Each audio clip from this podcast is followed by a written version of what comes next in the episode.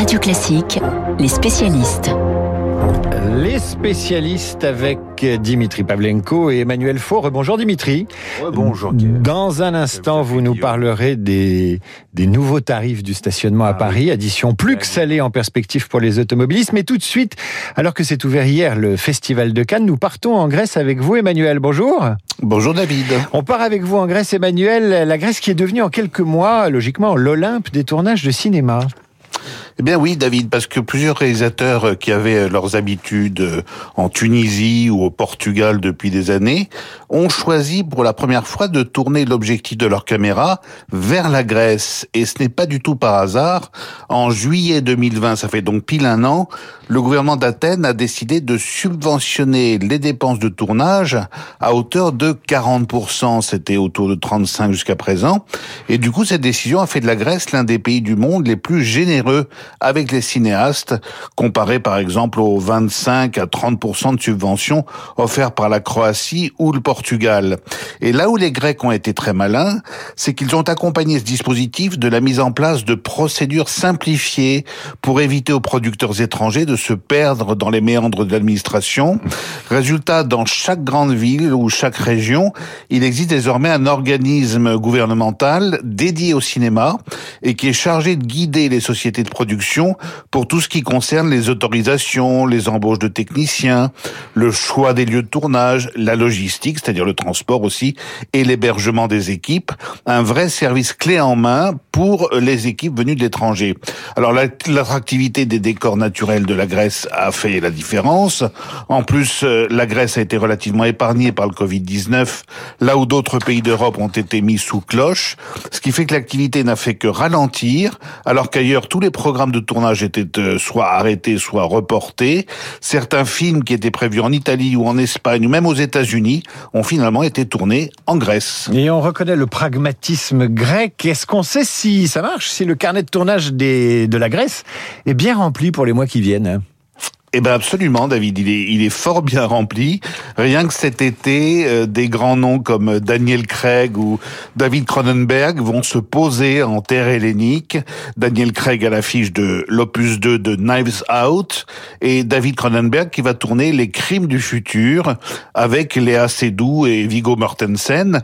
Il y aura aussi un film avec Sandrine Kiberlin qui s'appellera Les Cyclades ou encore la deuxième saison de la série israélienne Téhéran dont la première première saison a remporté un, vrai succès. En préparation également, il y a une production Disney sur un, basketteur star de la NBA qui à elle seule devrait faire entrer 20 millions d'euros dans le tiroir caisse de la Grèce. En fait, on estime que depuis deux ans, les 140 tournages de films, documentaires, euh, autres spots de pub qui ont été réalisés sur le sol grec ont fait travailler quelques 35 000 locaux entre les acteurs, les techniciens, les assistants. Le pays en a tiré près de 200 100 millions d'euros d'investissement.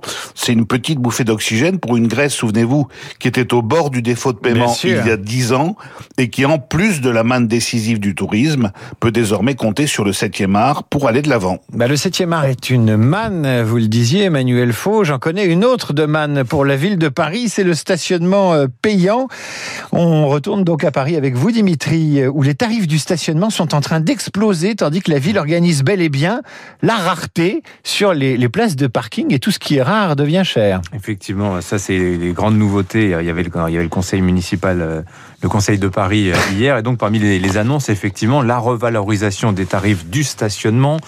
Alors, je m'excuse par avance auprès des non-parisiens, des non-franciliens, mais tendez l'oreille quand même, parce que ce qui se passe à Paris euh, préfigure souvent ce qui, va, ce, qui se passe après en, partout en Ah bah oui, les grandes agglomérations françaises se préparent aussi à imiter Anne Hidalgo et à chasser la voiture. Tout à fait. Alors, en l'occurrence, soyons concrets, euh, à Paris, vous avez deux tarifs visiteurs. Vous avez les arrondissements centraux du 1er au 11e, où là, vous payez actuellement 4 euros de, pour l'heure de stationnement. Ça fait cher. Hein. Si vous restez 2 heures, vous êtes déjà à 8.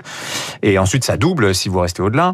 Euh, ça va donc passer à 6 euros de l'heure. Et dans les arrondissements périphériques, donc du 12e au 20e, ce sera de 2,40 euros. On va passer à 4 euros de l'heure. Le bois de Vincennes, le bois de Boulogne, c'était gratuit jusqu'à présent. Ça va devenir progressivement payant. Et le FPS, hein, qui a remplacé les contraventions. Le forfait post-stationnement. Voilà, exactement, qui était de 50 euros, il va passer à 75 euros.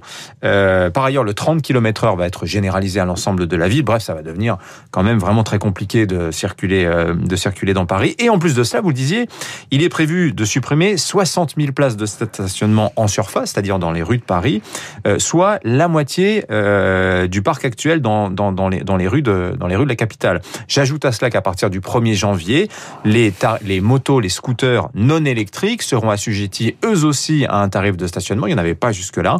Ce sera donc la moitié des tarifs que je vous ai donnés tout à l'heure pour la voiture. Donc euh, 2 euros dans les arrondissements périphériques, 3 dans les arrondissements centraux. Alors, L'opposition parisienne dit regardez ce qui se passe, c'est scandaleux. Anne Hidalgo, euh, euh, qui aurait vidé les caisses de la ville, aurait ruiné euh, la ville de Paris, surfait une cerise sur le dos des automobilistes. Alors cette accusation-là tombe en fait un petit peu naturellement dans la mesure où je vous l'ai dit, il y aura moins de places de, stationnement, donc moins de parcs-mètres à régler.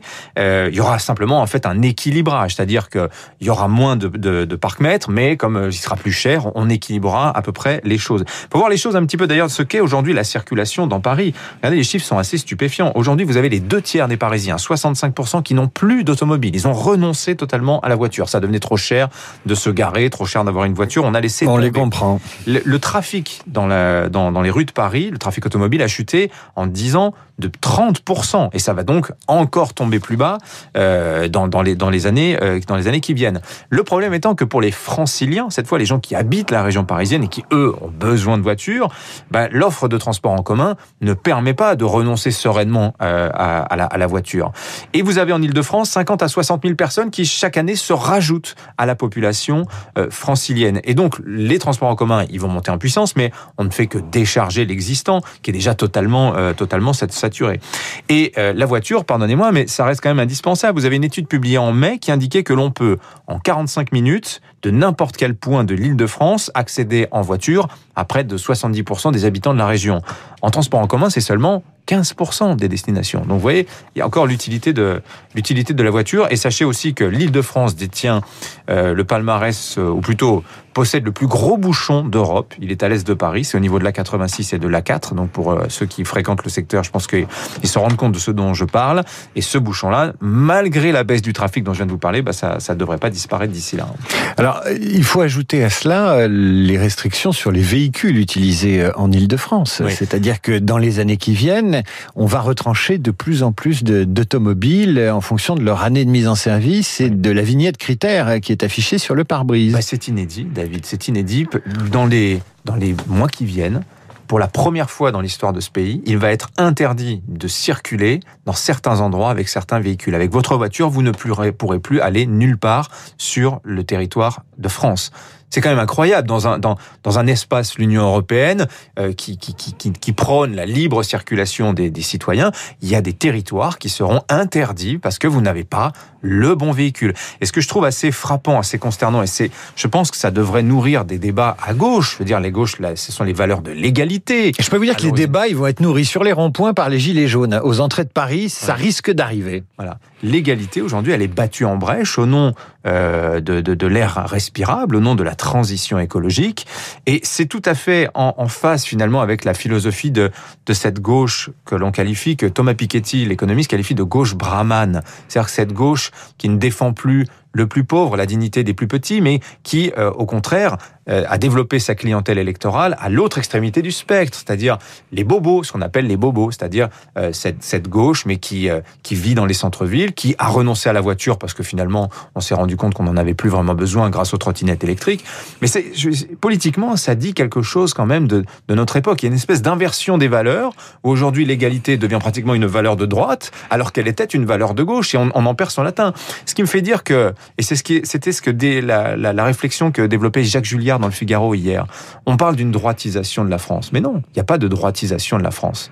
Il y a un déplacement de certaines valeurs de gauche, notamment l'égalité, qui sont en train de passer à droite. Et les Français, qui sont toujours sur ce logiciel-là, eh bien finalement ne font qu'accompagner ce mouvement et, vont se tourner vers des candidats qui vont défendre ces idées qui sont quand même les bases de la République française. un bémol près, c'est que la droite, il y a 30 ans, aurait parlé de ces restrictions de circulation et de, de- de- de- d'automobiles interdites dans Paris. Elle aurait invoqué la liberté, le principe de liberté. Et le grand changement, c'est qu'aujourd'hui, elle invoque l'égalité et on peut croire qu'elle a récupéré d'ailleurs des valeurs de gauche ou euh, un vocable de, de gauche. Vous avez raison, David.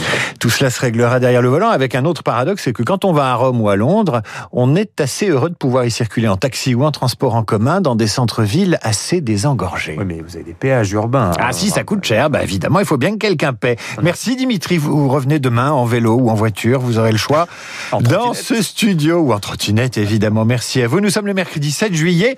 Bon réveil sur Radio Classique. Le 7 juillet, c'est entre autres le jour anniversaire de la naissance en 1940 d'un certain Richard Starkey, alias Ringo Starr, 81 ans aujourd'hui, le mythique batteur des Beatles pour qui McCartney composa The Yellow Submarine. So we sailed on to the sun